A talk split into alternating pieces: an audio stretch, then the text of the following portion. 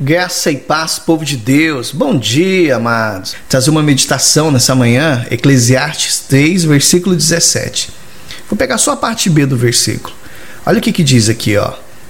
Pois há tempo para todo propósito e para toda boa obra.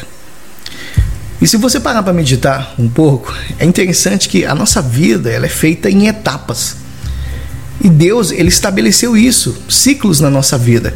Deus começa a nossa construção hoje, mas ele já tem previsto aonde ele quer que você chegue mais à frente. Deus ele já tem planejado aonde você vai chegar, em que tempo isso vai acontecer. E coloque isso no teu coração. Deus ele tem o melhor para tua vida, para tua família. E às vezes uma área da nossa vida, amados, é construída mais rápida do que a outra. E isso acontece não é porque que Deus quer te punir, não. É porque existe um propósito. E tem outro fator bastante determinante para o tempo dessa construção: o teu comportamento.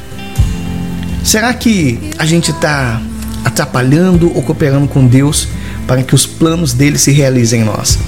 Será que se a gente tivesse ouvido a sua voz em determinada época, obedecido ao que Deus falou, a gente poderia estar mais adiantados? Sim ou não? Eu creio que sim. Sabe por quê? Você lembra, por exemplo, do povo de Israel?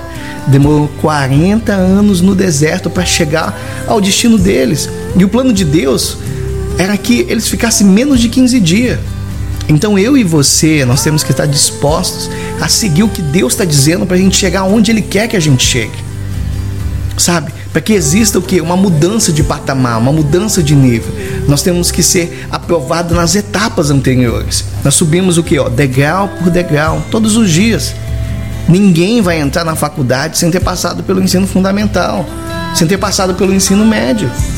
A gente não pode queimar etapas, porque existe um percurso com uma direção a seguir. Nós vamos chegar ao nosso destino, vamos, mas a gente não pode atrapalhar com a nossa pressa. Tem muita gente ansioso, querendo tudo para ontem. Não adianta você querer você não querer ser submisso a Deus. Não adianta você ficar murmurando. Você não vai conseguir fazer nada independente de Deus, deixando as tuas próprias ideias conduzir a tua vida. Isso não vai dar certo. Cooperem com o milagre. Ei, nessa manhã, você que está me ouvindo nesse áudio, seja mais observador. Fica atento Fica ligado na obra que Deus quer fazer em você.